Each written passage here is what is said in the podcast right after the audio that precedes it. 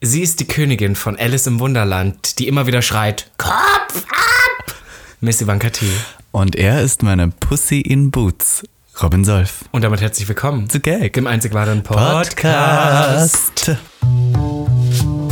Willkommen zu Gag, der Podcast für alle, die sich für nichts zu schade sind und dabei keinerlei Scham empfinden. Von und mit dem Hauptdarsteller eurer feuchten Träume, Robin Solf. Und Ikone, Legende und Sensation, Miss Ivanka T. Schwul. Sehr schwul. Homosexuell. Oh, wir lieben homosexuell. good one, right? Good one. Good one. Yeah.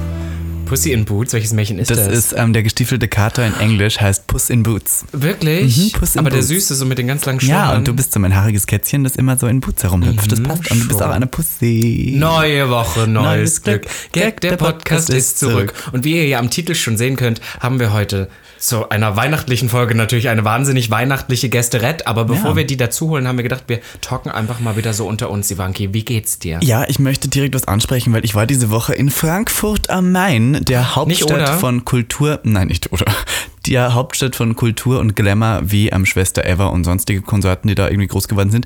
Ähm, und mir ist aufgefallen, dass ich Frankfurt viel schöner finde, als ich dachte. Das war eine tolle Stadt. Die Skyline. Warst ja. du da schon mal? In, in der Stadt auch? Ja, ich war auch sogar, pass auf, ich war sogar schon bei der Frankfurter Büchermesse. Ja, jetzt guckst du, jetzt guckst du. Du bist also die mit, ähm, mit dem Blanco, das warst du, die da geschrien hat, du hast meine Mutter! Kannst du dich erinnern, wo die das da Nein, ich gemacht hat? kenne nur, ich kenn nur auf der Frankfurter Buchmesse, wie ähm, Desiree Nick da steht und mit so einem Reporter irgend so ein Interview mit so einem ganz hochgestochenen und da sagt, nee, nee, an dem Tag, da konnte ich nicht, da habe ich erstmal die Super Nanny auseinandergenommen. das bin ich. Ja, na toll. Ich war jedenfalls dort und ähm, war auch am schwulen Weihnachtsmarkt, was ich so interessant finde. Gibt's da? Der, den gibt's da. Der ist aber eher lesbisch angehaucht, was ich ja eigentlich ganz geil finde. Passt der, ja Es auch gab heute tatsächlich auch HörerInnen von uns dort am äh, rosa Weihnachtsmarkt. Jedenfalls äh, war ich bei einer Drag-Show und es war so ein Drag-Battle und ich fand, das sollten wir in Berlin auch mal einführen, so, wo so Queens gegeneinander antreten. Und ich. Es war ein also es war wahrscheinlich die verrückteste Drag-Show, der ich jemals war. Es war eine, die wollte von ihrem Tisch runterspringen in den Split und wie sie so springen wollte, ist der Tisch einfach kaputt gegangen, so nach unten geklappt und der, der komplette Tisch war kaputt und sie ist so runtergeflogen, irgendwie trotzdem im Split gelandet am Ende. Es war alles sehr extrem, muss ich sagen. Frankfurt ist das Land der Extreme. Aber was ich eigentlich erzählen wollte, was mir dort passiert ist, ähm, Triggerwarnung Homophobia. Wir waren nämlich in einem Hotel und da war diese Show. Und wir saßen dann nach der Show noch irgendwie so ganz viele Homos und queere Leute saßen irgendwie noch dann unten in der Hotellobby und dann waren da zwei so Leute, die waren irgendwie, weiß nicht woher sie waren, aber sie waren als Gastarbeiter hier und waren irgendwie auf Montage, so fünf Tage. liebe Montage aber. Ja, ja, mit so Heizung, irgendwie sowas. Und die haben die ganze Zeit schon so böse gestarrt, so was der will, Homos so. Und wir waren ja wirklich alle wahnsinnig homosexuell, was aber auch okay ist. Jedenfalls habe ich eine Drag-Kollegin, die ähm, heißt Phoebe, Phoebe Ferguson, und die hat dann irgendwann mal zu später Stunde besoffen an der Bar, hat sie zurückgestarrt und hat gesagt, ist irgendwas. Und in dem Moment, wo sie Aber das erst nach einer hat- Weile, ja? Nach einer Weile, Okay. ganz am Schluss erst so. Die haben wirklich die ganze Zeit schon gestartet, es war wirklich unangenehm. Und ähm, dann lauft der so, springen die so auf und laufen auf Phoebe Ferguson mit einer Aggressivität zu und fangen irgendwie an, so, ja, wir schlagen euch alle zusammen und scheiß Schwuchteln und so. Also das Wort Schwuchtel ist gefallen und der Hotelmanager, der Nightmanager war halt richtig überfordert, weil der dachte so, um Gottes Willen, jetzt haben wir gleich irgendwie da, was der, wir sind alle aufgesprungen, die waren da und, und ähm, dann hat Phoebe wirklich wahnsinnig zu heulen begonnen, was ich auch sehr verstehe, weil wahrscheinlich, wenn man Homophobie nie so wahnsinnig erlebt, dann ist das schon was Neues, wenn man das zum ersten Mal so ins Gesicht gedrückt kriegt. Und wir haben uns dann entschieden, und deswegen sage ich das, die Polizei zu rufen. Denn Schwuchtel, wir wissen es alle, Schimpf. Beschimpfung, Homophobia, Take a Seat, Anzeige der Hausdownboots.com, OK Charlie XX und so weiter. Und dann kam natürlich die Polizei und hat die zwei Leute vernommen und ich fand das sehr toll, weil die waren natürlich aggressiv enemy, dass wir da wirklich die Polizei gerufen haben und die wussten, glaube ich, auch gar nicht, dass Schwuchtel ein Schimpfwort ist und als Beleidigung gilt, was gleichzeitig strafrechtliche Folgen nach sich zieht. Jedenfalls ähm, fand ich das lustig, weil die hat, äh, die hat, die Polizistin stand dann da und dann hat einer der zwei Männer zu, zu denen gesagt, ja, jetzt seid ihr ja extra deswegen gekommen und das erste, was die Polizistin gesagt hat, sie hat gesagt, für sie sind wir immer noch sie, weil wir duzen hier nicht, wir sind per sie. Und das fand ich so toll, weil dann war direkt das so Autorität. Gesetz. Autorität und vor allem, was der, wenn einer Frau da steht und autoritär ist, ist schon mal noch geiler für mich, für die Homos. So, und dann äh, Plot-Twist, Ende der Story. Die zwei wurden um 3 Uhr, 4 Uhr nachts aus dem Hotel geschmissen, mussten ihre Sachen packen, hatten jetzt eine Anzeige, mussten in ihrem Auto schlafen und am nächsten Tag kam raus, sie haben auch ihren Job deswegen verloren. Deswegen möchte ich allen homophoben HörerInnen da draußen jetzt sagen, wenn ihr Lust habt auf Homophobie, dann ist euer Leben vorbei, weil wir beenden es. Yes! Und ich wollte euch nur sagen, damit äh, Quintessenz dieser Story ist, zeigt es an, allein für die Statistik. Aber es ist eine tolle Story, weil man denkt dann immer so, also pass, ähm, muss ich jetzt ehrlich sagen, ne, so, wenn ich sowas hätte, würde man ja immer denken, Gott, das kannst du ja nicht nachverfolgen, wie kannst du es bezeugen, ne, wie kannst du Mhm. irgendwie sowas. Deswegen war ich immer, als das jetzt rauskam, dass man das als Beleidigung ne, jetzt ja noch anzeigen nicht so kann. neu, oder? Genau, ist relativ neu. Habe ich so gedacht, naja, ist das wirklich was, was hilft? Aber das ist eine sehr, sehr schöne Story zu hören, wenn ich finde. Hilft. Also ich, im ersten Moment, ich, du hast mir das heute Nachmittag erzählt und ich war erst so, oh Gott, das ist schon sehr crazy, aber andererseits denke ich mir, wer so doof und scheiße ist, hat es auch ja, anders verdient. ja, ja, ich dachte auch kurz, oh, die Armen, aber dann war ich wieder so, nein, eigentlich, ganz Ja, ehrlich. eigentlich selber schuld. Eigentlich selber schuld. Ganz ja, um ehrlich. vier Uhr nachts aus dem Hotel geschmissen werden, ist auch intensiv, muss ich sagen. Ich ja. sage dir. Also es war wieder eine wilde Woche, ähm, sage ich euch. Ähm, ich, war, ich war in Berlin, du warst in Frankfurt und ich habe tatsächlich, und jetzt wollte ich dir kurz was erzählen, ich habe den neuen ähm, House of Gucci Film geguckt. Oh, ich auch hab den schon. hab Und ich war gesehen. richtig enttäuscht, aber ich habe ihn auch auf Richtig Deutsch. enttäuscht? Ja, naja, also ich, also es, er war so ähnlich, wie ich es mir vorgestellt habe. Er hat mich sehr unterhalten, was ja letztendlich irgendwie das Wichtigste ist. Ähm, ich habe ihn aber leider dummerweise auf Deutsch geguckt, wo ich schon wusste, das kann nur eine Katastrophe werden. Aber ich hatte so eine Situation und das finde ich, finde ich immer wieder so skurril momentan. Mm, Ich habe jetzt immer wieder so Encounters mit Leuten, Encounters. Encounters, die mich kennen und ähm, aber immer davon ausgehen, das hatten wir hier auch schon mal, dass, dass ich sie sie auch zurück, kennst. zurückkenne. Und Weil ich man hatte, schon mal geschrieben hat auf Instagram oder sowas. ich hatte eine ganz kuriose Story. Also ich war da mit, mit jemandem Oh. und wir, wir saßen da so da und, und, und es ist so Werbung, schauen uns das an, reden und da kommt eine Person rein mit Mundschutz. Und ich glotze diese Person so für drei, vier Sekunden an, weil ich erst dachte, es ist ein Bekannter von uns, von uns beiden, so, den wir kennen. Und gucke sie an und merkst du nach drei, vier Sekunden, okay, nein, die Person ist es nicht. Und in dem Moment guckt mich die Person an und sagt, oh, hi! Und ich so sichtlich irritiert sitze nur da, weil ich erkenne diese Person nicht, wer das sein Aber soll. mit Maske und ist sag so, Genau, jetzt. genau. Und sag so, äh, hi. und dann ist die Person so weitergelaufen und die Person nämlich so, wer war das denn? Und ich so, ich habe keine Ahnung. Und wir spekulierten die ganze Zeit drüber, ob das diese besagte bekannte Person ist, ob sie es doch ist, von der ich eben geredet habe. Und keine fünf Minuten später kommt diese Person rein. Die bekannte oh, ja, Person die kommt bekannte. Person. Damit habe ich dann natürlich ausschließen können, dass die Person, die eben an Damit möchtest du sagen, ähm, äh, für alle Singles, die in Berlin leben da draußen, die homosexuell sind, geht in einen House of Gucci-Film, weil scheinbar ist er voller Homos. ist. Wirklich, also es war wirklich schlimm für die ganzen Gays äh, am Alexanderplatz, Ja, weißt du so Gott. gefühlt, alle aufeinander getroffen. Aber es war wirklich, Aber es war wirklich Deutsch so ist auch skurril. wirklich, äh, verstehe ich nicht, Und ich hatte, ich hatte so oft, habe ich jetzt schon dieses, ähm, ich war auch letztens auf Arbeit und da kam dann auch jemand an und ich merke dann immer, wie unangenehm mir das ist, weil ich finde es okay, wenn ich irgendwo unterwegs bin, irgendwie im Club bin und dann Mhm. so denke, dann finde ich das auch schön, aber weil die Leute, die kommen auch nicht so und sagen, hey, ich kenne dich, sondern so. sagen Hallo. Hallo und du bist so, ja, Ja? dieses, kennen wir uns? Ist ja, so ne, das, das unangenehm. kannst du ja nicht mal, ich spiele ja immer mit. Ich spiele man ja tut egal, dann immer so, als würde man sich kennen, aber ab und zu sagen Leute dann sowas wie, wir kennen uns aber gar nicht. Und wir so, ach so. Wunderbar. Ja. Ach so, na dann, dann ist ja umso schöner. Verstehe, ne? verstehe. Schlimm. Ja, aber sage ich dir. fand den, ich habe den auf Englisch gesehen und ich muss ja eins kurz hier ähm, shoutouten, um jetzt hier so ein bisschen anzugeben. Ich habe ja ein Jahr lang sehr eng bei sehr vielen Gucci-Shoots ähm, äh, mit, sagen wir mal, war dabei. Sagen wir so, ich war Du dabei. warst da, du ich warst war da. da. Also ich, das ist so witzig, weil ähm, da kommt ja auch Tom Ford vor, der dann kurz Mhm. Creative Director und danach war es ja Alessandro.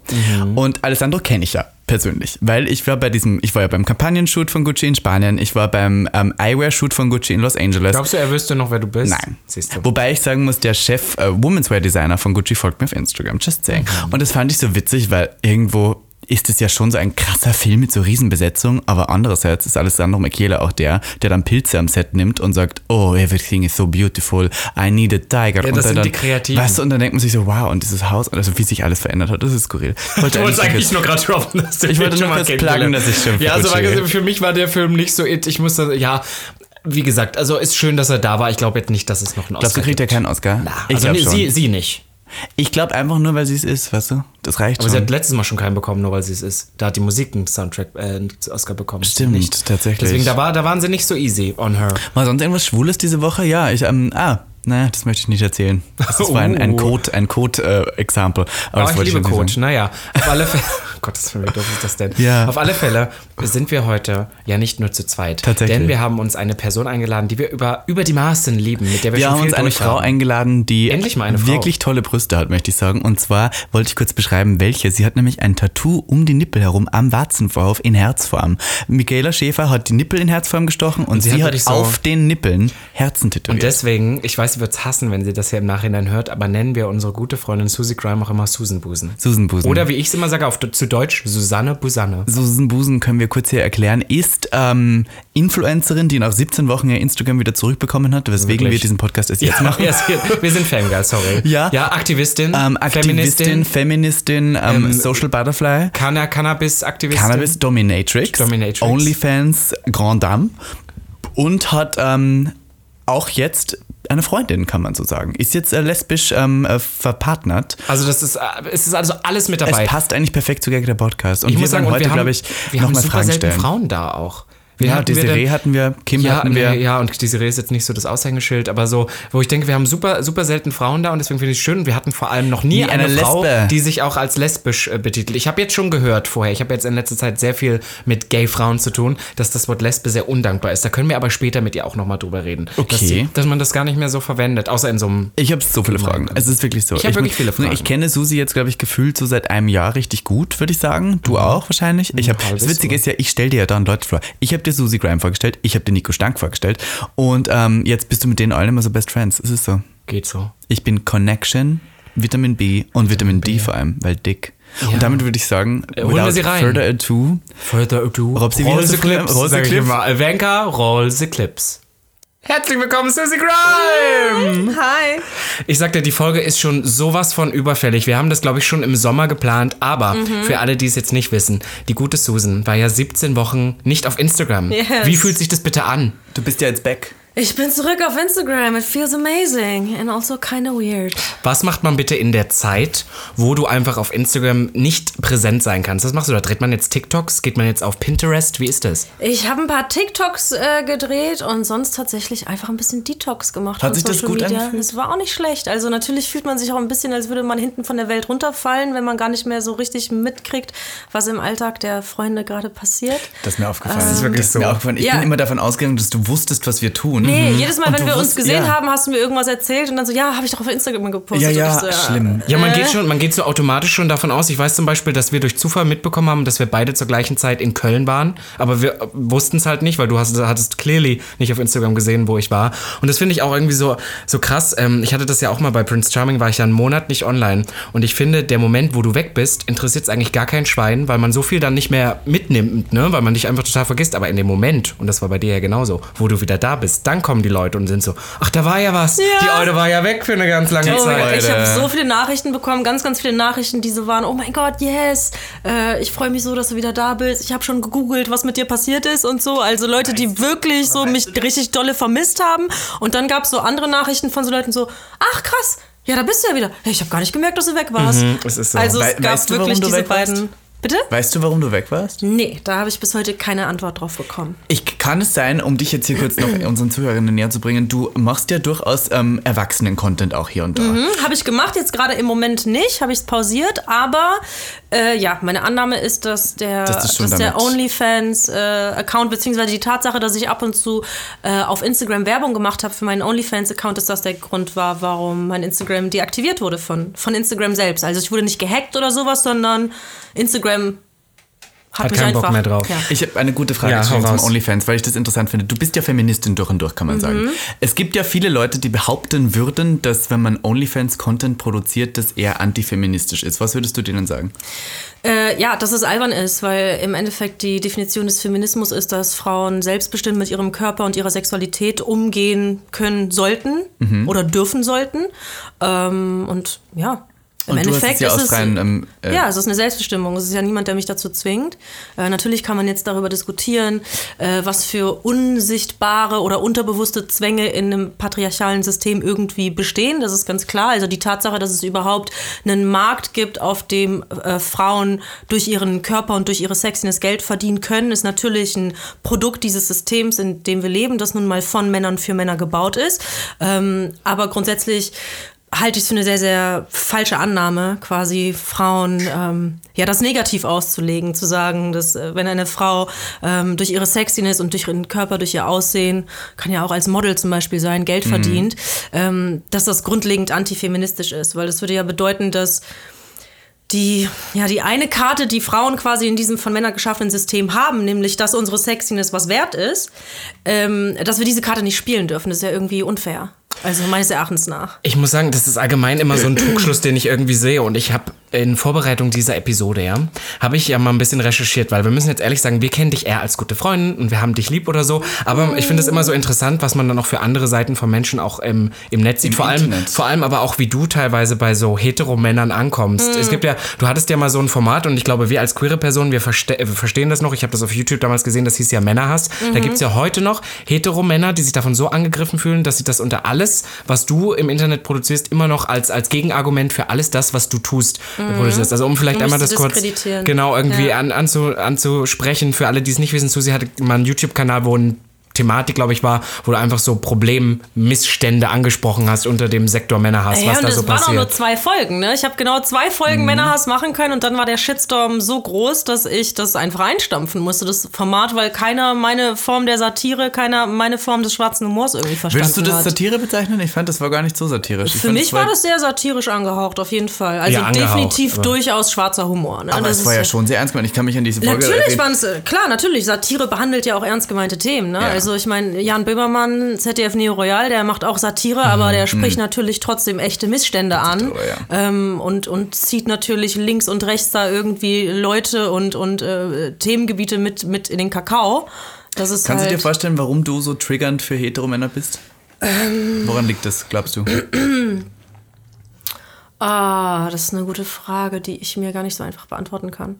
Es ist aber interessant, weil es tatsächlich sehr, sehr zweigespalten ist, glaube ich, die Reaktion, also die, ähm, die Reaktion, die ähm, Heteromänner auf mich haben. Ich glaube, das ist tatsächlich so, die Hälfte will mich ficken und die Hälfte will mich totprügeln. Ich glaube, das ist aber genau nämlich das Problem, was Und manche du eben wollen auch beides. hast. Das ist auch ganz spannend daran. Ich Oh glaube, die, die sich am meisten aufregen, Die ich wollen glaub, trotzdem dann. Ja, ich glaube, das ist, was die am meisten triggert. Dass die hassen, was ich sage und wofür ich stehe, aber das trotzdem, die würden trotzdem einen reinknallen. Aber ich, genau das ist nämlich das Problem, weil ich glaube, für das, wofür du stehst, hat man gerade im deutschen Sektor, ich denke immer an so, und ich weiß nicht, ob du das kennst, es gab mal früher vor Ewigkeiten so ein ganz berühmtes Interview von Verona heute Pot, damals noch Feldbusch. Und ähm, ich habe ihren Namen vergessen, die eigentlich so als um, Urgestein der feministischen Bewegung in Deutschland bekannt ist. Weißt du den Namen noch? Na, sag ich habe ihn vergessen, weil da gibt es ein Interview und da geht es die ganze Zeit drum, dass Verona Pot damals schon gesagt hat, sie ist ja auch Feministin und dass alle haben gesagt, dass du kannst nicht Feministin sein, weil du bist ja so sexy. Und ich glaube, das ist so ein bisschen, was die Leute bei dir so triggert, ist, dass du auf der einen Seite das, wofür du stehst, haben sie so ein Stereotyp im Kopf, wie eine Frau dann aussehen muss. Ja, also klar, von eine wegen, Feministin, die muss unrasierte Genau, Achseln genau, haben, die mhm. trägt Birkenstocks, ja, trägt und du bist ja schon richtig, und so, ne? richtig geil aufgedresst, wie du Ja. uns jetzt auch gegenüber sitzt. Das Also- muss man ja sagen.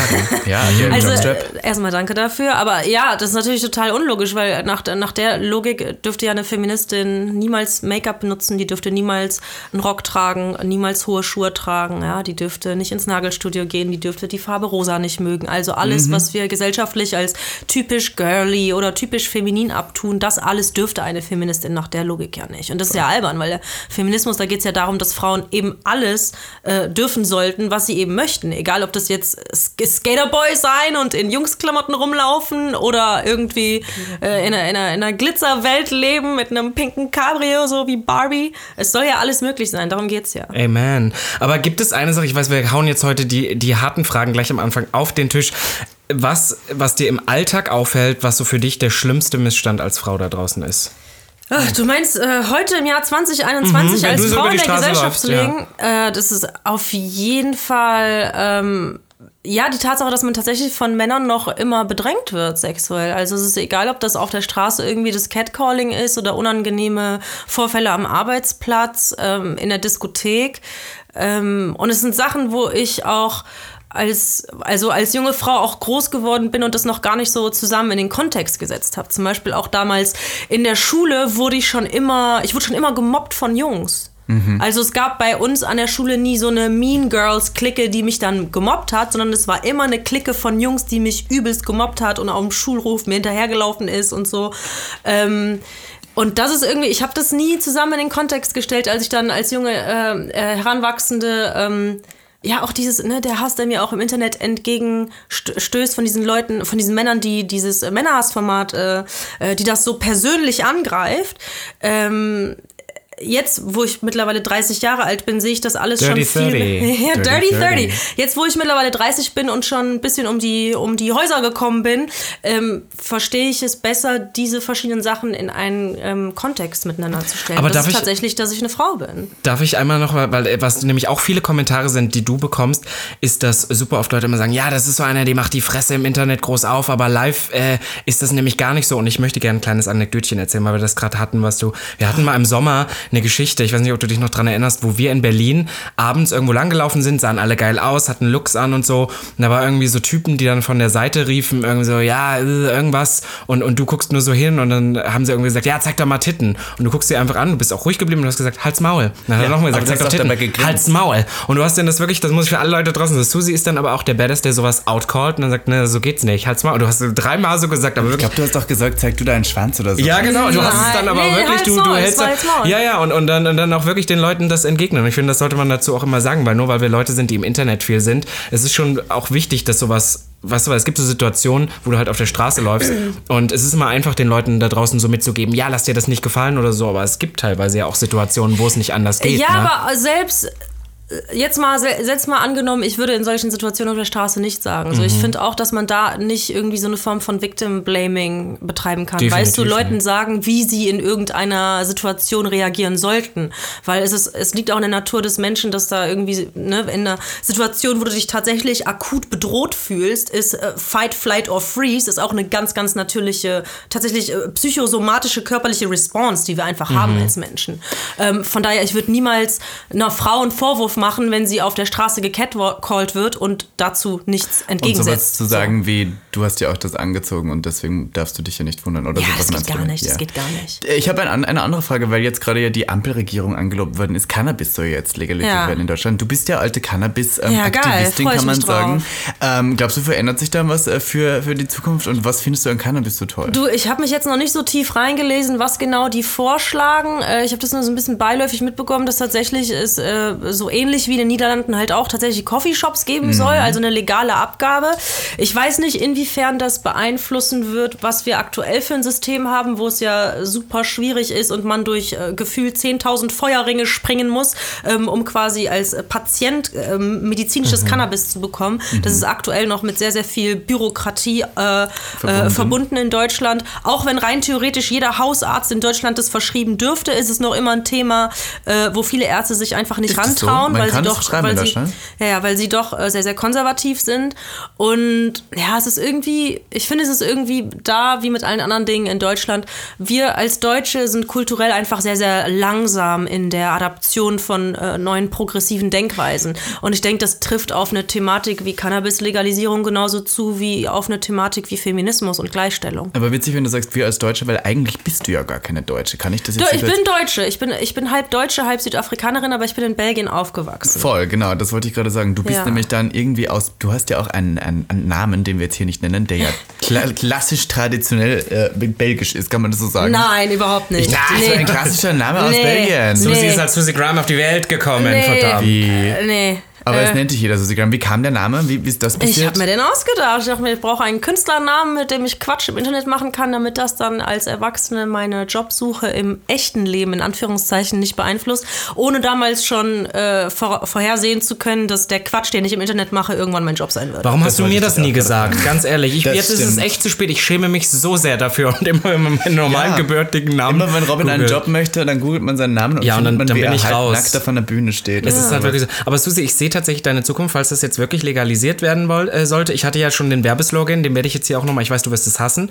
aber du hast dann deinen eigenen Coffeeshop, da gibt es dann Cannabis und dann ist es so, ich bin Susi Grime und ich kiff mir gern auch mal ein. Das ist, der, das ist der Slogan. Ich finde, ich würde, ich habe noch nie in meinem Leben gekifft, ich würde vorbeikommen. Und dann stehst du in der, an der Bar und sagst, hallo, ich bin Susan mit den großen Busen. ja, ich wusste, dass Und der jetzt den kommt. den haben ja. wir schon vorher, ja. den haben wir vorher ja, schon Das reingebaut. sind die zwei Klassiker. Oh, aber komm, irgendwie liebst du uns auch ein bisschen dafür. Ach, man. Susi, sag mal ganz kurz, weil du gerade gesagt hast, dass das dein Beruf wird, wie du jetzt jemanden, der überhaupt nicht weiß, was du machst, deinen Beruf beschreiben würdest. Oh, Also erstmal, ich habe ja noch einen in Anführungszeichen richtigen Job. Ich Ja, bin ja ja. noch Social Media Managerin, ganz undercover.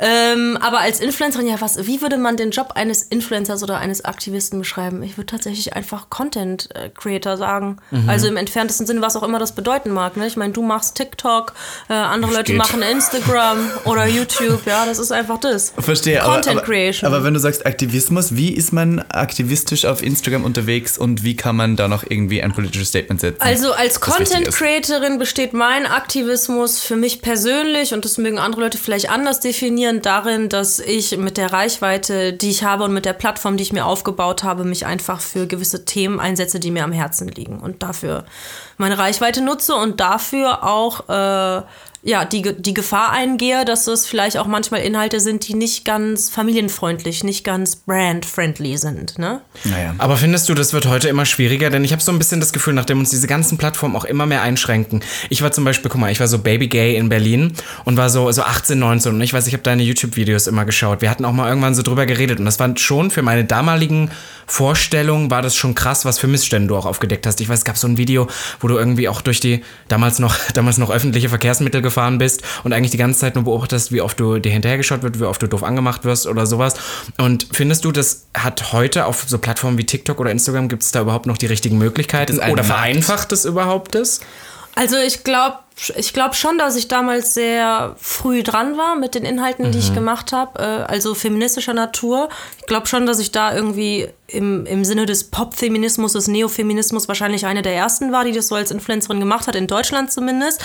Und ich freue mich total, dass es ähm, in den letzten Jahren so in die Decke geschossen ist, dass es wirklich ein Thema ist, was in allen möglichen Medien immer mehr thematisiert wird. Also egal, ob das jetzt von der ähm, äh, super ernsthaften äh, ZDF-Reportage, die irgendwie super tief ins Thema geht, bis hin zu TikTok-Kanälen von jüngeren Creatoren, die solche ernsthaften Themen in viel kürzeren Formaten äh, behandeln, ähm, ist da ja wirklich eine super, ja, große Bandbreite äh, entstanden in den letzten Jahren, wo, wo dieses Thema einfach Öffentlichkeit und Plattform erfährt. Und mich freut es natürlich total. Also du findest auch in der heutigen Zeit hat Aktivismus auf Social Media noch was zu bedeuten, weil ich habe nämlich die leise Ahnung, dass sehr viele große InfluencerInnen jetzt irgendwie Angst davor haben, politisch aktiv zu sein, weil sie dadurch eigentlich immer irgendwie polarisieren, egal mit welchem Thema. Passiert ja immer, dass es Leute nicht mögen und deswegen viele Leute so ein bisschen ihre Meinung verlieren. Ich glaube, das ist so ein bisschen, ja, So, ich spreche jetzt so von den Elevator Boys zum Beispiel. Ich habe die ja gefressen. Ich muss ja zugeben, die haben ja eine Reichweite wie sonstiges, aber nutzen das ja, die haben ja gar keine Meinung. Weil Ja, halt und das aber, ist auch der Grund, warum die so erfolgreich sind. Ne? Da gibt es halt wenig genau. Ecken, Ja, gibt's ja deswegen- wenig Ecken und Kanten, wo man sich dran stoßen kann. Deswegen frage ich klar. mich ja, ob dieser politische Aktivismus überhaupt noch einen Platz findet oder ob das eigentlich schon immer weniger wird, weil halt gerade dadurch man keine Reichweite mehr generiert. Also ich glaube, der ha- hat durchaus Platz. Ich meine, wenn wir uns mal Persönlichkeiten wie Tupoka Ogette anschauen, ja, Mhm. ähm, die ja mit dem Content, den sie aufbereitet mit ihrem Team, mittlerweile echt eine super Reichweite generiert hat und auch einfach super wertvolle Inhalte teilt. Wo ich mir das auch immer anschaue und mir denke so, ich lerne eigentlich jedes Mal was dazu, wenn ich mir das anschaue. Und ähm, das, ne, also Aktivismus vor allem, wenn du das so zum Kernelement deiner Identität machst als Content Creator und das wirklich so eins der wichtigsten Themen ist, die du behandelst, dann sorgt das nun mal dafür, dass du jetzt vielleicht nicht die größten Brand-Deals kriegst, ja, weil oft dann vielleicht man auch ins, in, ins Kreuzfeuer geraten würde und einem dann vielleicht auch eine Doppelmoral vorgeworfen werden könnte. Ne? Also ne, gerade im kapitalistischen System, da, da, da, ne, es gibt auch nicht sehr viele Unternehmen, wo, die 100% ethisch sind und so. Ne? Irgendwie, wenn man genug Research, kann man eigentlich bei jeder Marke irgendwo Dreck am Voll. Stecken finden. Und dann ist es natürlich, wenn man sich als Aktivist ähm, ja in Anführungszeichen auf ein moralisch hohes Pferd setzt, ist es natürlich dann. Dann ist der ähm, Fall auch tief, wenn man dann ja, dann, ne, man möchte ja macht. natürlich auch seine Community dann nicht äh, enttäuschen, man möchte nicht als Sellout gelten ähm, und Also aber du findest, auch man muss sich da entscheiden. Verstehe ich das jetzt so richtig als Quintessenz? ich mm, ja, ich glaube, dass es tatsächlich darauf ankommt, wie radikal man ist in seinem Aktivismus und in, in, in seinen Äußerungen. Es gibt ja durchaus auch Leute, die machen wirklich eine Form von Plüschaktivismus, Mhm. ja, und die können ihre Brand-Deals einfach äh, machen, weil vielleicht der Plüschaktivismus, den sie betreiben, vielleicht nicht die Kernessenz ihrer, ihrer, ihrer Identität ist, ähm, sondern mehr so beiläufig so ein bisschen mitschwingt. Mhm. Aber wenn es wirklich das ist, was du mit voller Brust lebst, dann glaube ich, kann das schon ein bisschen schwierig werden. Wobei es auch da super gute Beispiele gibt. Ich meine, Riccardo Simonetti ist ein perfektes Beispiel dafür, wie man, ähm, wie man Aktivismus für ein wirklich wichtiges Thema, in, in dem Fall LGBTQ, ähm, und trotzdem Mainstream und, und äh, family-friendly und Brandfreundlichkeit total vereinen kann. Und äh, das finde ich äh, absolut unfassbar, wie Riccardo das macht.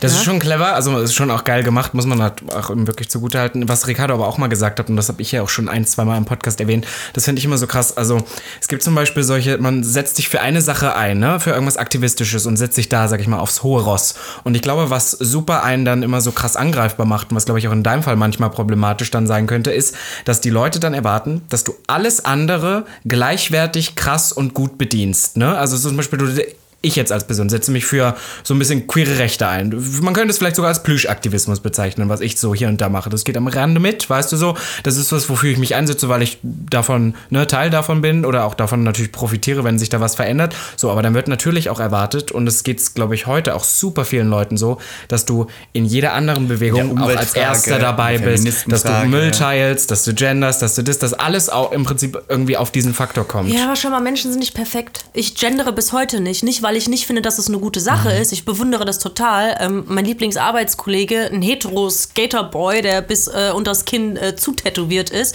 äh, übelst die linke Zecke, ich liebe den Typen unfassbar, der gendert so fließend in seiner Sprache, dass ich das gar nicht merke, dass er das macht.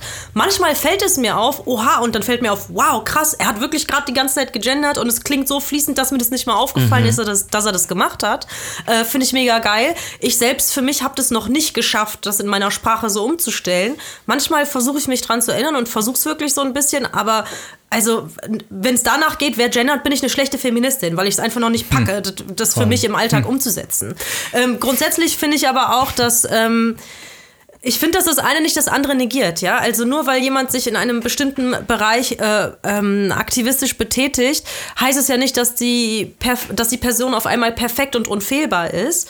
Ähm, und wir sind ja alle Menschen, die auf einer Learning Experience Journey sind in unserem Leben, ja. Vor allem hast du- ich, bin, ich bin heute auch woker, als ich vor fünf Jahren war, so als ich mit dem Shit angefangen habe, ne? So, man lernt dazu. You live, you learn. Und du hast vorher gerade gesagt, äh, es kommt darauf an, wie radikal man ist. Ich kann mich erinnern, wir hatten mal so ein Das, Gespräch. das wollte, sorry, sorry, dass ich unterbreche, aber was ich gerade noch sagen wollte, Robin, du meintest gerade, du machst eher eine Form von Plüschaktivismus. Ich finde, Ivanka und ich sind, sind uns in unserem Aktivismus sehr, sehr ähnlich, weil wir beide sind sehr radikal. ja, ja, das stimmt. Wir sind aufs Maul. Wir Aufs sagen, wie die es Fresse. ist. Also, und wir haben keine Angst, wenn uns jemand hasst dafür. Ja. Wir haben keine Angst, wenn ein Branddeal flöten geht, because bitch, we gonna tell it like it is.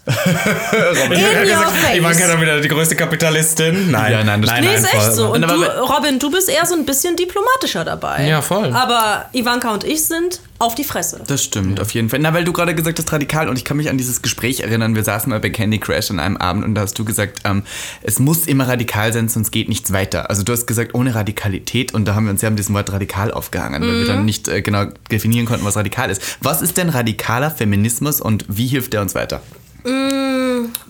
Beschreib mal, was radikal bedeutet Gut, ja, was bedeutet radikal? Steine ja, werfen? Ich, äh, ja, nee, das muss nicht sein. Ich meine, klar ist Steine werfen irgendwie äh, auch eine Form von Radikalität. Ich sage jetzt nicht, dass man irgendwie mit einem schwarzen Block um die Häuser ziehen soll und irgendwie von Autos den Mercedes-Stern abreißen soll. Das ist Oh. überhaupt nicht, was ich sage. Aber ähm, um nochmal zu deinem Punkt zurückzukommen, natürlich, ähm, die Welt wird sich nicht verbessern, wenn alle in Watte gepackten Plüschaktivismus machen, der so mit dem dicken C so ein bisschen ins Thema eintaucht, aber auch nicht voll reingeht, Mhm. ähm, um sich möglich noch die Kooperation mit Disney Channel, damit es doch noch klappt. Oh, hätte auch also das, Channel, aber- aber weißt du, das ist ja nicht, das ist ja nicht, was eine Gesellschaft nach vorne bringt. Du Ja. brauchst in einer politischen Bewegung brauchst du auch immer die radikalen Leute, ähm, die wirklich hingehen und wirklich mit äh, Blut, Schweiß und Tränen wirklich für die Sache kämpfen und da auch einfach keine Kompromisse machen. Auf jeden Fall.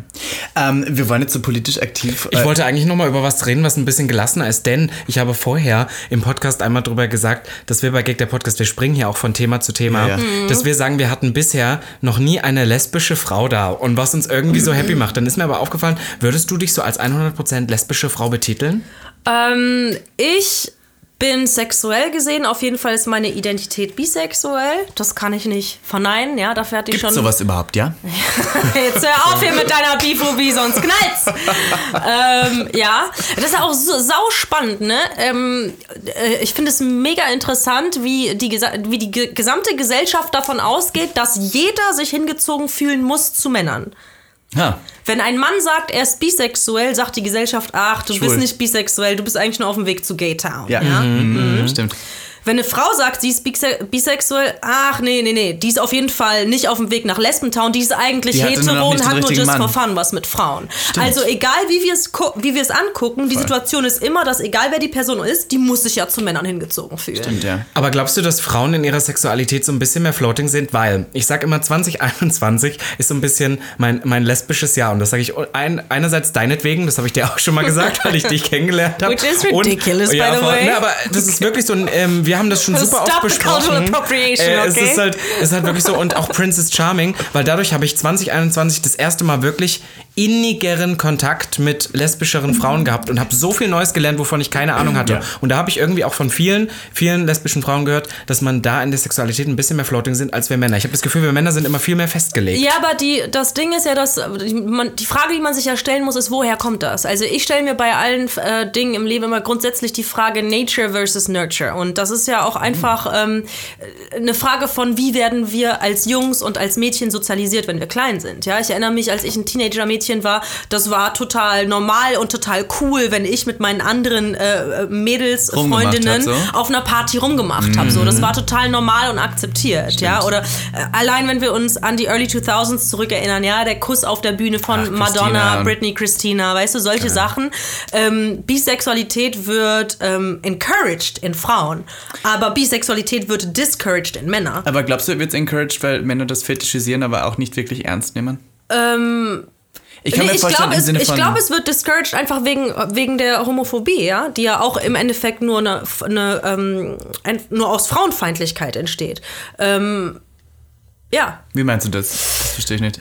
Weil, Okay. weil Männer der frauenfeindlich Grund, sind? Der Grund, warum in unserer Gesellschaft quasi Lesben eher noch ein okayes Leben haben, als Schwule das haben, ist, weil schwule Männer es wagen, sich in die niedere Position einer Frau zu begeben. Ach. Diese Wenn du als weiblichen Attribute, ja. wenn ja. du als Mann, obwohl du ja als Mann, als privilegierteste Person auf der Leiter der Gesellschaft geboren wurdest, wenn du es wagst, dich in die niedere Position einer Frau hineinzugeben und dein und quasi dich zu ja. öffnen als das Gefäß für einen anderen Mann, warum solltest du das tun, wenn du doch eigentlich ein Mann sein kannst? Aber ich finde auf der Das anderen ist der Seite. Ort, aus dem ja. Homophobie entsteht. Und mit diesem, natürlich gibt es auch Diskriminierung gegen Lesben, eindeutig, ganz klar, ja. aber nicht in der Härte, nicht in der Form, wie es schwule Männer trifft. Ich habe auch manchmal das Gefühl, also das ist die eine Seite, da hast du, da gebe ich dir auch total recht, das kriege ich ja auch oft irgendwie so mit. Es geht ja sehr viel auch so um Mask weiblich- for Mask. Ja, genau, so, solche, weißt du, solche. also feminine Männer werden ja auch teilweise total ausgegrenzt innerhalb der schwulen Voll, Community. voll. Also da haben wir ja oft immer schon so Thematiken hier gehabt, aber auf der anderen Seite habe ich auch immer das Gefühl, das, was Ivanka gerade schon so kurz angesprochen hat, dass so ein bisschen die Sexualität der Frau aber auch so im gesellschaftlichen Kontext nicht so ernst genommen wird. Weil Nö, ich glaube, dass nicht. super viele Männer auch im Endeffekt super oft sagen, ja, am Ende, am Ende, die kriegt ja dann eh Kinder und sowas. Mhm. So nach dem. Ja, aber es gibt ja auch so historisch gesehen so voll viele Momente, wo Schwule ja umgebracht worden sind und äh, Lesben aber nicht, weil aber auch zum Beispiel die Nazis nicht daran geglaubt haben, dass es Lesben gibt, Ja. weil das nicht so da war. Und ich glaube aber auch, dass so TV-Shows wie Princess Charming, auch wenn sie vielleicht ein paar Klischees bedient haben, die nicht unbedingt positiv dem Lesbentum gegenüber sind, dass solche Formate trotzdem im Fernsehen helfen, nochmal eine Schippe Sichtbarkeit draufzulegen, Susan. Zu, zurück zu deiner Frage, wie ich mich defini definiere. Ähm, ich bin eindeutig bisexuell, aber ich hab's äh, oder ich beschreibe es eigentlich immer so, dass ich bisexuell bin, aber homoromantisch. Was heißt das? Das heißt lieber... Dass ich durchaus Sex mit Männern habe, aber das. Aber die Romantik lieber mit Frauen. Was ja, ist der Unterschied schon. zwischen einer, einer Frau und einem Mann romantisch gesehen? Was Oh, würdest du Jesus sagen? Christ. Das interessiert mich wirklich. Wir haben ja keine Ahnung. Ich, hab, ich weiß nicht, wie Lesbisches? Klischee ist, ähm, es gibt dieses lesbische Klischee vom U-Hauling. Was? Ähm, das ist eigentlich, man trifft sich auf sein erstes Date, man ist dann direkt drei Tage und Nächte am Stück miteinander, dann fährt die eine nach Hause, packt ihre Sachen, kommt zurück, man zieht zusammen miteinander Und ein. kriegt eine Katze. Du sprichst, du sprichst aus Erfahrung. hab ich das ich ich habe das mit meinen beiden letzten, äh, letzten Ex-Freundinnen habe ich das so gemacht, dass wir irgendwie nach Das drei, toll. nach drei Monaten Dating irgendwie zusammengezogen sind. Würde ich nicht, würde ich nicht empfehlen, mache ich auch Aber nicht ist wieder. das ein lesbisches Klischee, wo Das du ist sagen ein das lesbisches stimmt? Klischee, ja. Ähm, ich äh, ich finde es auch so spannend, wie ähm, Lesbian und Gay Culture auch so in sich total unterschiedlich sind. komplett. Ne? Was, was, denke ich, meines Erachtens nach auch einfach nur ein Beweis dafür ist, dass es durchaus Unterschiede gibt zwischen Männern und Frauen. Natürlich, Ne? ja, ja. Also jetzt so, was ähm, auch das sexuelle Verlangen und so angeht. Was meinst du damit? Hast du ein höheres sexuelles Ähm, Ich Verlangen? fand es total sagen? spannend, weil wir waren ja vor einiger Zeit auf so einer Ausstellung, wo auch Fotografien von dir ausgestellt wurden, wo du mir erzählt hast, was da der Hintergrund ist. Und zwar, dass es in der Gay Culture so ein Phänomen gibt, wo schwule Männer sich nachts irgendwie auf einem verlassenen äh, Raststätte oder so Cruising. treffen. Cruising genau, um Sex mit anderen wildfremden Männern zu haben, die sie da im Dunkeln halt einfach gerade mal finden. Aber das ist doch berühmt mit George Michael. ja, Der aber das kannst du dir bei Lesben nie im Leben vorstellen. Echt? Frauen, Frauen would never, Darf ich would echt- literally never. Können wir einen Aufruf hier starten? Ich weiß, wir haben eine sehr große, große weibliche Audience inzwischen. Ich möchte gerne an alle unsere lieben Lesben da draußen, meldet euch mal, würdet ihr cruisen gehen? Ich würde mitkommen. Ich, ich frage mich aber generell so, ich, ich äh, kenne ja als schwuler Mann jetzt nicht so viele lesbische Spaces auch. Gibt es die einfach nicht oder wo, warum ist das so? Das ist eine gute Frage, das weiß ich auch nicht. aber es gibt nichts, es ist ein Fakt, oder? Es gibt, nicht so viele, gibt es tatsächlich nicht. Gibt es lesbische Darkrooms? Machen? Never Also, heard of one. Nee, woran liegt das, glaubst du? Weil ich habe keine Vorstellung. Ja. Keine Vorstellung. Glaubst du, liegt es aber auch daran, dass, äh, dass äh, viele lesbische Frauen eher so ein bisschen ähm, aufgegeben haben, danach zu suchen und dass der, dass es einfach jetzt, dass die gesagt haben, okay, was, was, wir finden es eh nicht mehr und jetzt der Zug ist abgefahren? Das weiß ich nicht, aber äh, also auch so was Thema offene Beziehungen und sowas angeht. Ich habe schon auch das Gefühl, dass ich das in der Gay-Community viel mehr beobachten kann als in der lesbischen Community. Da ist Monogamie doch schon eher an der Tagesordnung. Speaking of Monogamie, du bist ja jetzt in einer Beziehung. Was ich sehr interessant er finde. das jetzt an. Ich möchte aber noch eins fragen. Was ich sehr interessant finde, du hast uns sehr oft von deiner lesbischen Maniküre erzählt. Ich sehe jetzt gerade wieder alle Nägel drauf. Oh ja, das Heißt ist- das, dass du jetzt die Bottom bist? Also first of all, Möchtest du kurz erklären, erstmal für alle, die es nicht wissen, was, Was eine lesbische Maniküre ist? Denn ist. das ist genial. Ich trage ja sehr, sehr lange Gelnägel und ähm, wenn ich eine lesbische Maniküre habe, dann sind an meiner rechten Hand, also an meiner dominanten Hand, der Zeigefinger und der Mittelfinger kurz. Also zwei. Sau. Zwei. Zwei Finger. Verstehe. Was Ja. machst du mit den zwei Fingern? Dinge Susi, wir haben sehr viele. Hörerinnen, die jetzt nicht wissen, was damit gemeint ist. Susan. stecke ich rein. Ah, aber wie süß sie das aber auch sagt. Denk dran. Wir. Okay, ja. Äh, und ich habe die gerade im Moment nicht, weil ich feststellen musste, dass meine Zunge auch reicht. Oh. Oh, das finde ich, das finde ich das gute Stichwort. Susan, du hast gesagt, du hast, ich weiß gar nicht, wie ernst das jetzt war, weil wir gerade so, so in so einem lustigen Mut sind. Du hast gesagt, du hast heute ein Thema mitgebracht. Ich bin immer noch völlig Ich habe ein überrascht. Thema mitgebracht und zwar, ähm, wo wir gerade auch schon bei den äh, kulturellen Unterschieden zwischen der äh, Gay-Szene äh, beziehungsweise Gay-Beziehungen und lesbischen Beziehungen waren, wollte ich euch mal fragen, ne, wo wir jetzt hier schon auch beim Thema lesbischen Sex sind. jetzt aufgeregt. Habt ihr schon mal das Thema Frotting besprochen? Keine Ahnung, was das ist. Nein, kommt, ach, lieben wir! Hier kommt die Lesbe rein und educated die Gays. Okay, hau raus. Was lieben wir, okay.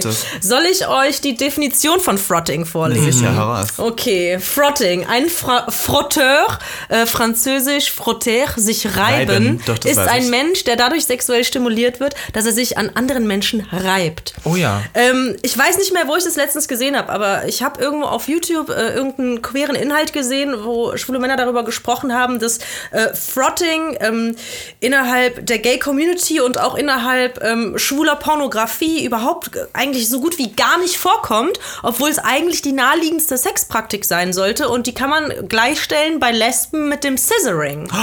Oh ja, Ah, aber darf ich. ist das, das ist doch das. Ja, aber darf ich dazu ich, ganz kurz was ich sagen? finde es total spannend, dass man bei Lesben immer davon ausgeht, das muss ja sofort was mit einem Umschnelldildo zu tun haben, der Sex, sonst geht's ja nicht, ohne Wollte ich Penetration. nachfragen, wollte ich nachfragen, Und genau das. bei schwulem Sex genauso. Man geht immer sofort davon aus, dass irgendjemand irgendjemand anderem was in den Hintern steckt. aber das ist doch genau das Ding, deswegen habe ich da ja auch schon so oft drüber geredet. Ich bin ja nicht so der Analhase, ja, wie ich nur alle weiß. wissen. Das Deswegen wollte ich das Frotting mal ansprechen. Idee. Macht ihr Nein, das? Und, und, und das ist immer schon so, auch wenn ich mit Leuten im Interkurs bin, ist das immer wie so ein Downer, beziehungsweise so das, das, äh, also das, das Gute, der Sex ist nur dann Sex, wenn reingesteckt wird, so nach dem Ja, aber Motto. das ist ja sind, Quatsch. das ist ja Quatsch und das sehe ich ja auch so. Und ich muss sagen, dieses Frotting, wie du es nennst, ich würde das immer eher als Heavy oder als Petting mit bezeichnen, wahrscheinlich Ja? nur so mit rumknutschen. Ich mag das sehr, sehr gerne, aber Ja? das, das würden viele nicht mitmachen, weil für die wäre das so Babysex. Und so wenn man auch nicht zum 14-Jährige Orgasmus haben. kommt wahrscheinlich. Doch, ich könnte, du kannst Klar du kann man kannst so zum voll. Orgasmus Als kommen. Frau vielleicht, Das- aber als Mann Doch, auch. na Als klar, wenn Mann. du dich richtig aneinander reibst, dann ist das intensiv voll. Vom Reiben Klar. kannst du zum Orgasmus Ich glaube, dass am Reiben, also jetzt mal, ich muss jetzt mal kurz was sagen, ja? Also pass auf. Ja, bitte. Ich, mir ist aufgefallen, ich weiß nicht, ob ich nur die größten Huren date oder sonst was, aber dass Po-Löcher gar nicht so eng sind, wie man sich das teilweise vorstellt. Das heißt, die, die Reibung beim Reinstecken in so ein Po-Loch ist gar nicht so krass. Deswegen glaube ich, dass bei so einem Reiben auf einem Körper fast genauso ähnlich Reibung entsteht. Bloß ich glaube, im, im Kopf geht halt viel mehr ab, weil man denkt, boah, Loch es ist ist. in einem Po-Loch drin. Interessanter Take, vor allem wenn die meisten Schwulen da draußen es so machen wie Ivanka, die ja, Ja. vor einem Sexdate ihr Arschloch dehnt. Genau, Ne? aufgedehnt. schon. Was hat Aber deine ich, Mutter ikonischerweise noch Meine gesagt? Mutter hat gesagt, ich muss vorsichtig sein, denn wenn ich mit so einem zu großen Dildo in den Arsch vorher reinhaue, kann ich am Schluss nur enttäuscht sein, weil die Männer meistens nicht so behängt sind Ja. wie Dildos. Aber so ist es Eine ja. sehr, sehr weise aber Frau. stimmt. Aber ich muss aber auch sagen, ich mache das nicht nur, um vorzudehnen, sondern auch um zu sehen, ob Kot dran kleben bleibt. Ach schön. Ja, kurz Ich noch so- du spülst. Das ist wichtig. Ich spüle auch, aber es kann ja immer noch ein Fettchen drauf bleiben. Und da möchte ich sicher gehen, deswegen habe ich diesen riesen Dildo. Aber eine andere Frage, so, nein, ich ich wollte noch ganz kurz um, um Lesbensex, das finde ich so interessant. Ja, ich auch. Ähm, äh, ich habe ich hab wirklich keine Ahnung und ich frage dich jetzt hier heraus aus einer Neugierde.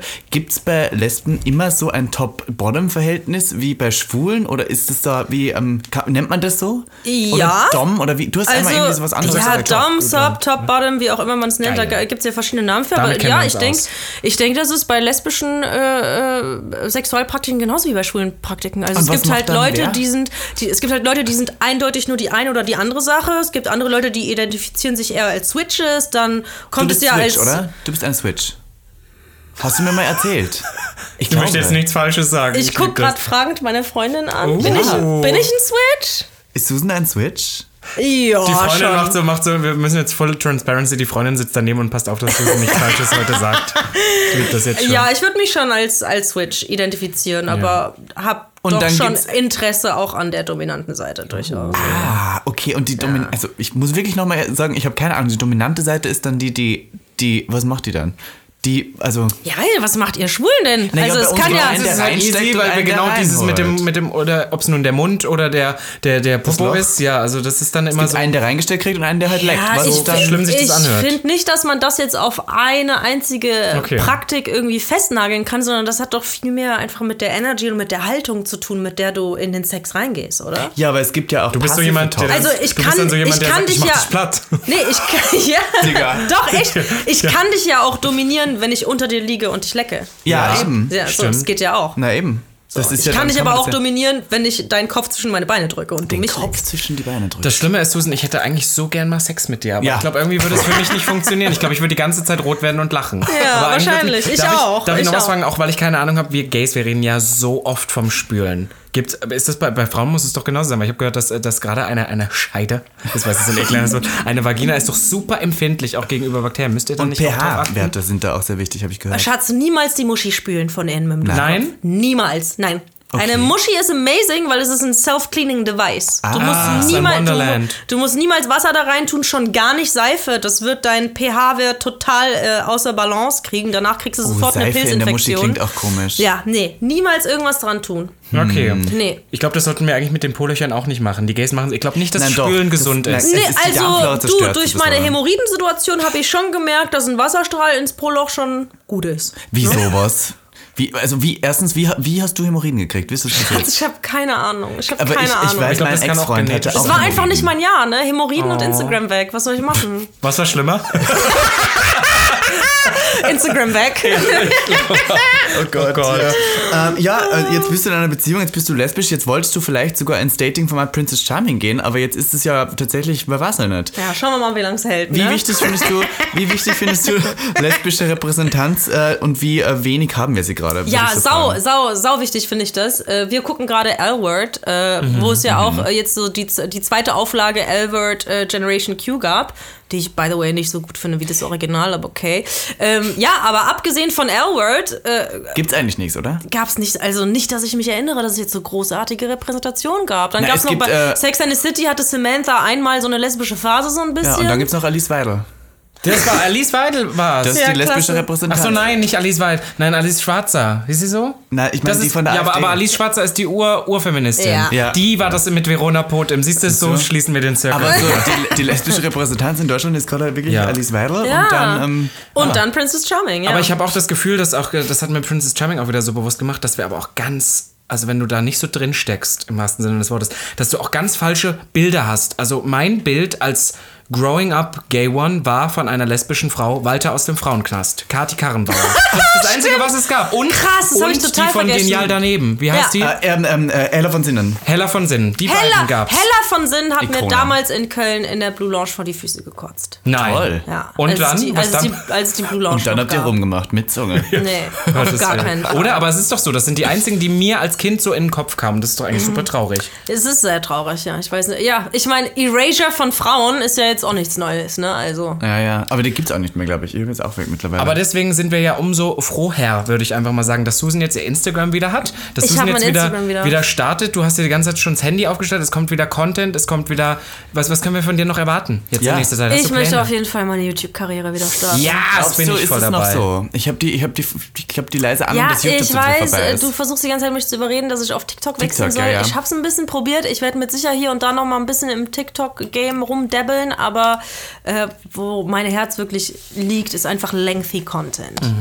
Ja, Und so Männerhass kommt auch wieder? Kommt das nochmal oder ist das? Ähm, Wird wahrscheinlich anders heißen, ja. Das, Ja? das mache ich nicht nochmal. Wir möchten dann aber Gast sein, bitte, ja? Ja, unbedingt. ich muss ja zugeben, ich habe ja auch Männerhass. Also es- ich kann es Ja, ja, auch same, sagen. wir- Also Da, Schatz, ich, das weiß jeder, der dein TikTok einmal angeguckt ich hat. We just fuck them, you know? Ja, wenn ich mich entscheiden Aber müsste, das ist ja auch spannend, sagen. ne? Wie hetero Männer so allergisch und persönlich auf dieses Thema reagieren und schwule Männer sind so, ja klar, Ja, stimmt. aber ich glaub, natürlich das Männerhass, wir sind Schweine. Aber du hast halt bei uns beiden auch die beiden Extremisten da auch da wieder dabei. Weil wir sagen ja, wir sind ja wirklich beide der, der Überzeugung, dass Frauen Die besseren besser, Menschen ja, sind. die besseren Menschen sind. Aber ich finde, und das ist so ein trauriges Ja, jetzt nicht, Exempel. ob ich sagen Doch, würde. würde ich so unterschreiben. Och, weiß ich jetzt nicht. Vor Wie viele Frauen haben der schon Kriege. Kriege, wie viele Frauen haben schon Kriege ausgelöst? Ja, genau. da, ja, da bin ich jetzt bei Just dir. saying. Da bin ich jetzt bei Frauen in. Machtpositionen sind wir mehr Fan von als Männer in Machtpositionen. Mm. Ich hatte letztens irgendwas, da hatte ich auch, glaube ich, so einen TikTok, da habe ich gesagt, wenn ich in einen Raum reinkomme, also, weiß nicht, ist so Standesamt, muss irgendwas erledigen und da sitzt eine Frau, bin ich so, okay, egal was ist, Ja. wird schon laufen. Sitzt da ein Mann, bin ich so, Ja. Ja. die Titanic Weißt du- könnte untergehen. Weißt du, was das Traurige ist? Weil wir gerade gesagt haben, dass, ähm, äh, dass wir ähm, als schwule Männer Männerhass irgendwie so raushauen und uns damit nicht schlecht fühlen.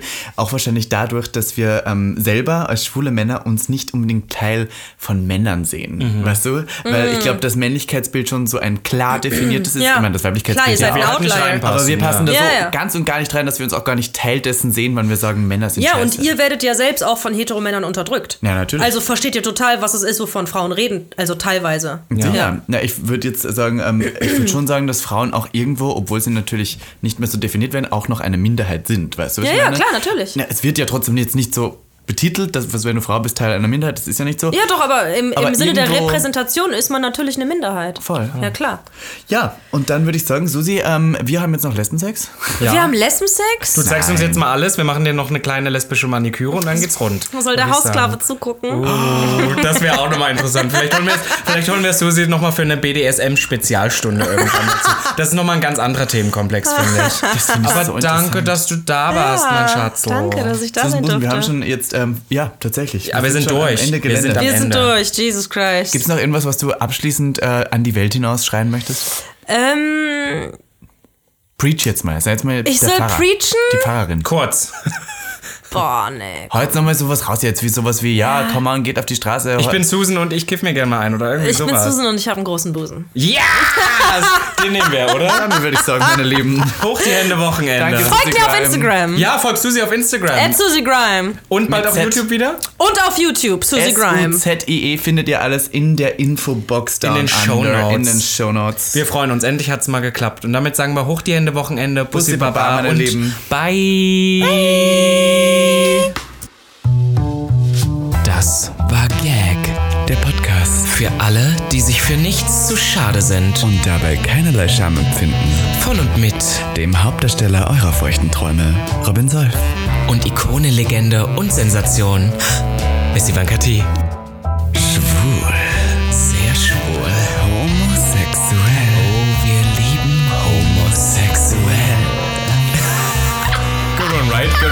Good one, right?